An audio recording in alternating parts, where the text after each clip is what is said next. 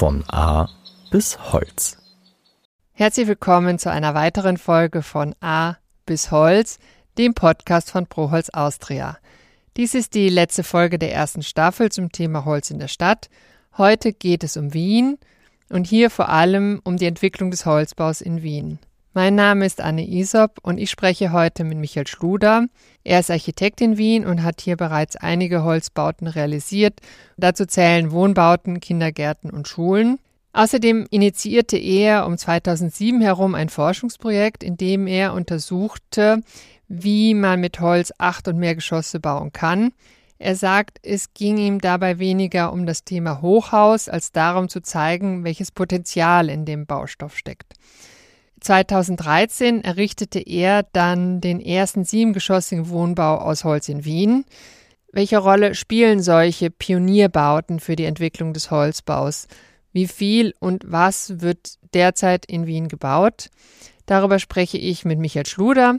Für das Gespräch habe ich ihn in seinem Büro besucht. Hallo Herr Schluder, ich möchte heute mit Ihnen über die Holzbauentwicklung in Wien sprechen. Sie haben ja Ihr Büro in Wien, bauen vor allem in Wien. Sie bauen nicht nur mit Holz, aber viel. Wann greifen Sie denn zum Baustoff Holz?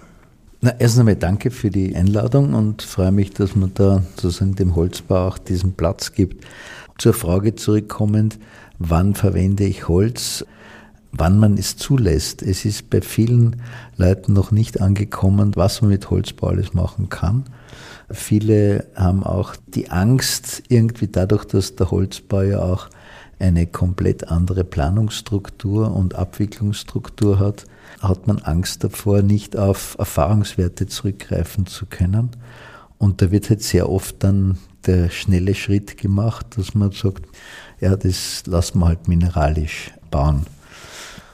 Und aus diesem Grund, ich forciere es immer wieder, den Holzbau, oder versuche es mit den Bauherren zu klären. Es gelingt mir manchmal und das ist halt das Schöne, wenn dann so eine Möglichkeit ist. Also wenn man Ihr Portfolio anschaut, sind es ja vor allem also Bildungsbauten, auch ja. Wohnbau, wo jetzt sozusagen Holz zum Zuge kommt, die Sie in Holz gebaut haben. Und das sind ja auch genau die Bereiche, in denen in der Stadt Wien derzeit kann man sagen, der Holzbau eine gewisse Dynamik entwickelt hat. Mhm. Woran liegt das? Ich sage jetzt einmal die ruhige Baustelle im Sinn von der ähm, unmittelbaren Belastung, Arbeitslärm, Anfahrt, Abfahrt, ist das natürlich ein großer Vorteil und auch wenn man in die Vorfertigung geht, diese schnelle Umsetzung dann der Bauaufgabe, ist für solche Aufgaben im Bestand, dass man gerade da mit dem Holzbau eine Möglichkeit hat, die du mit dem mineralischen Bau nicht bewerkstelligen kannst. Also das, ich sage mal, das sind jetzt pragmatische Gründe, schnelle, saubere Baustelle. Wie schaut es mit den ökologischen Na, Natürlich, also ja. das habe ich ja vorausgesetzt, mhm. dass das auch den Hörern hier bekannt okay. ist. Ein selbstwachsender Baustoff, mhm. der 24 Stunden, sieben Tage die Woche einfach heranwächst bei uns in den Wäldern. Und was ich schade finde, ist eigentlich, dass in, in Österreich das zu wenig im Fokus ist. Wir haben eigentlich in Österreich durch die Aufrechterhaltung der Tradition beziehungsweise des Handwerks, das ja hier überlebt hat, sozusagen zu vielen anderen Ländern. Aber was finden Sie schade? Ja, schade, dass das eigentlich in Österreich zu wenig gefördert wird. Also ich glaube, wir könnten in, in Österreich eine Vormachtstellung haben in diesem Know-how, in dem Wissen. Und wenn man denkt, dass jetzt in Frankreich, wo es keine Tradition gibt, in England, wo es jetzt auch nicht traditionell vorhanden ist, dass dort eigentlich ein Holzbauboom ist, von dem wir nur träumen können eigentlich.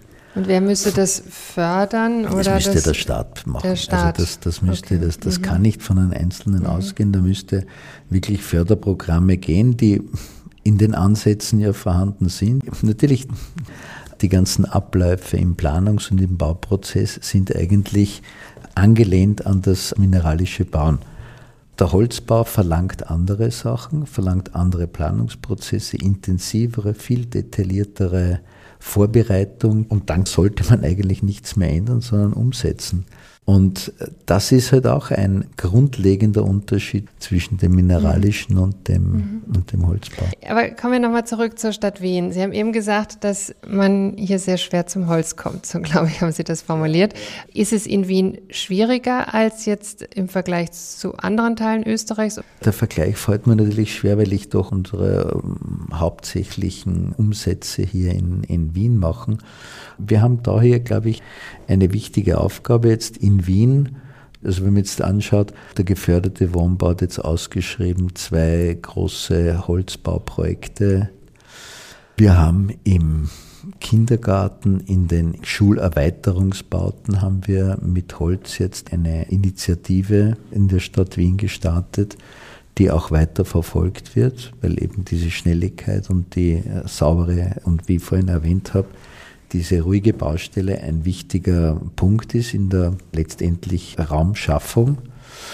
Dann gibt es die privaten. Wir haben in Wien jetzt das Leopoldsquartier, das ist ein von der UBM, ein privater Bauträger, der am Donaukanal dieses große Areal jetzt in Holzbau ausführt, was sicherlich wieder eine Initiative ist, um zu zeigen, was man alles mit Holz bauen kann, wie schnell es ist. Also die sind in Vorbereitung.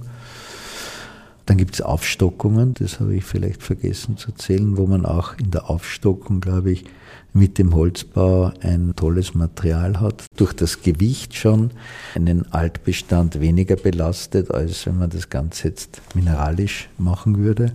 Inwieweit ist der Holzbau jetzt schon gleichberechtigt anderen Baustoffen gegenüber, beziehungsweise was müsste hier noch getan werden? Es ist in den OEB-Richtlinien 2 ist jetzt in der neuesten Form, also bis sechs Geschosse hat man eine absolute Gleichwertigkeit, also du hast keinerlei Beeinträchtigung durch den Holzbau.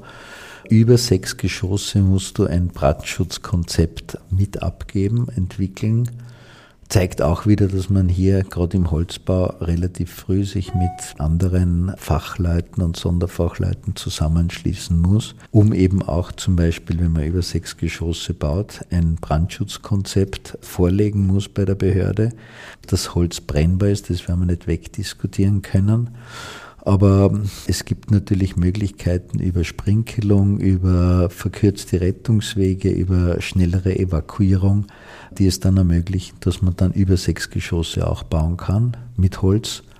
Inwieweit sind, ich sage mal, die Behörden oder auch die Bauherren, öffentlicher oder Bauträger, schon offen oder bereit, sich auf diese anderen Planungsprozesse einzulassen? Also ich nehme das schon wahr. Ich, also ich nehme das wahr, dass wir jetzt engagierte Bauträger haben und, und Personen, die wirklich sich mit diesem Thema der Nachhaltigkeit und diesen Vorteilen, die ja offenkundig sind für diesen Baustoff, dass sie sich konstruktiv damit auseinandersetzen und diese Planungsprozesse, die am Anfang intensiver sind, auch dahingehend unterstützen, dass man versucht, neue Wege zu finden. Wie schafft man es, dass man wirklich auch ausführende Unternehmen relativ früh schon in den Planungsprozess einbezieht? Und die Firmen sind jetzt noch nicht aufgrund der äh, doch in letzter Zeit größer werdenden Unternehmensstrukturen, sind nicht alle auf dem gleichen Standard müssen alle irgendwie mitwachsen, oder? Mit der zunehmenden Nachfrage nach dem Holzbau, also sowohl die Planer als auch die Bauherren ja. und die Firmen sicherlich. Und das merke ich schon, dass da hier eine, eine Offenheit ist. Können Sie vielleicht mal die Meilensteine so ein bisschen anschauen? Also 2004 wurden die ersten mehrgeschossigen Wohnbauten aus Holz in Wien gebaut. Also mehrgeschossig waren mhm. vier Geschosse. Mühlgasse, nicht? Genau, Mühlgasse, also vier Mühlweg, Geschosse ja. mit dem ja. Erdgeschoss massiv. Dann 2013 ist äh, Ihr Wohnbau zu nennen, siebengeschossig. Ja. Und dann eben jetzt 2019 das Hoho. Aber sprechen wir doch über dieses Gebäude von Ihnen in der Wagramer, genau, Wagramer Straße. Ja. Das Wesentliche war ja, dass es der erste siebengeschossige Wohnbau aus Holz in Wien war. Aber dass man eben vom Holz eigentlich nicht viel zeigen konnte, aus Brandschutzgründen, ja. man alles mit Gipskarton verkleiden musste. Was haben Sie denn daraus gelernt, beziehungsweise inwieweit hat sich die Rahmenbedingungen jetzt geändert? Es war damals so, es ist einen Wettbewerb vorausgegangen, den wir gewonnen haben. Und wir haben natürlich im Wettbewerb sehr offensiv auch diese sieben Geschosse verteidigt, weil wir eigentlich eine Ausnahmeregelung bekommen wollten. Wir haben dann mit den sieben Geschossen natürlich dann auch die Auflage bekommen, da der Werkstoff primär brennbar ist, mussten wir alles kapseln. Ich habe nachher das der erste Siebengeschosser war, einige Führungen gemacht von Interessenten auch aus dem Ausland. Und ich habe denen dann nur sagen können, es ist sicherlich das brandsicherste Gebäude, das errichtet wurde. Aber doch sind es ja solche, ich sage jetzt mal, wegweisenden Projekte. Also jetzt die ersten vier Geschosse, die ersten sieben Geschosse, jetzt sind wir schon beim Holzhochhaus. Die sind ja schon dazu da, dass alle einen Schritt weitergehen können. Also sowohl die Behörden sehen, sowas funktioniert und sich öffnen. Also wo stehen wir heute und was für ein Projekt brauchen wir eigentlich jetzt? Ich glaube, dass die Wagramer Straße wirklich sehr, sehr wichtig war für die folgenden Veränderungen in der Bauordnung. Es hat sich nachher dann eben gezeigt, dass die Bauordnung sich gelockert hat, was den Holzbau betrifft. Sicherlich auch aufgrund der Erfahrungswerte, denn man hat gesehen, dass die Art und Weise, wie man im Holz baut, eine konstruktiv viel sauberere ist. Was es heute als Initial braucht, also ich glaube, dass der Weg, den die UBM eben da geht, mit diesem Quartier, mit der ganzen Quartiersentwicklung sicherlich ein toller Schritt ist. Die Wiener Gemeindebauten der Zwischenkriegszeit oder eigentlich der Nachkriegszeit der 50er Jahre, da wäre ein Potenzial, die aufzustocken. Schnell aufzustocken, ohne dass es störend ist für die darunterliegenden. Das wäre zum Beispiel auch eine Initialzündung, die sicherlich den Holzbau, die Vorteile des Holzbaus Was deutlich zeigen könnte.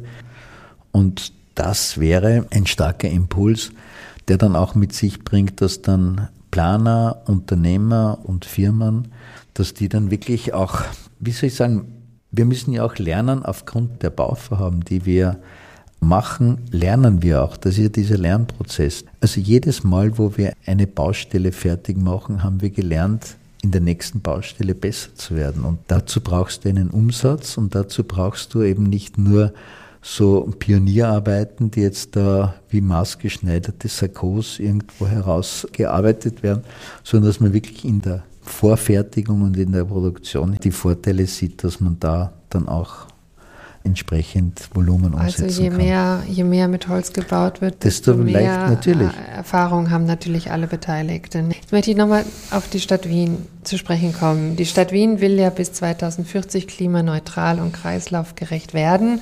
Was kann der Holzbau hier dazu beitragen?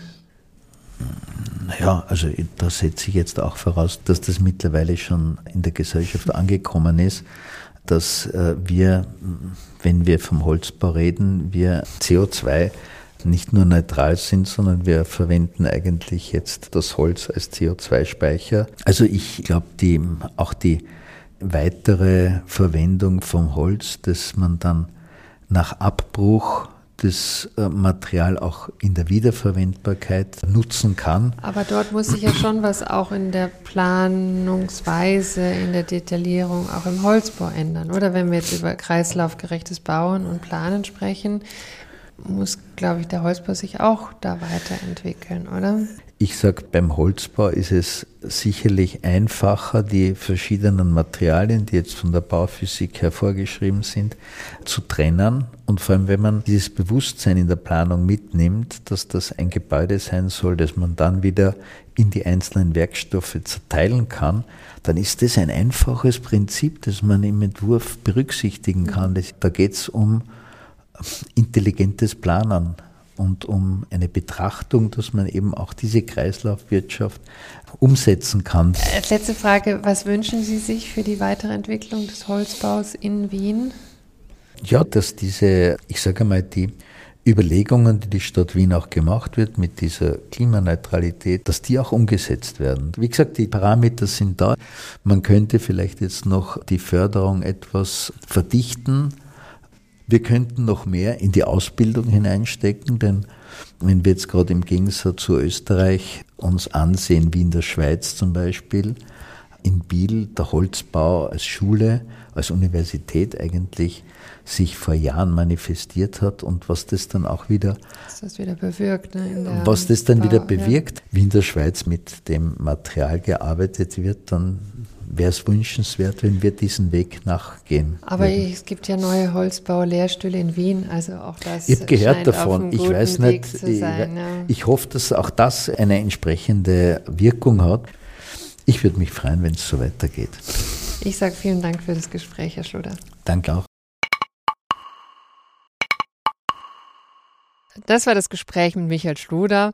Wenn Sie mehr über den siebengeschossigen Wohnbau von Michael Schluder oder über das Holzhochhaus in Wien, das Hoho, wissen wollen oder allgemein über den Holzbau in Wien, dann folgen Sie den Links in den Show Notes.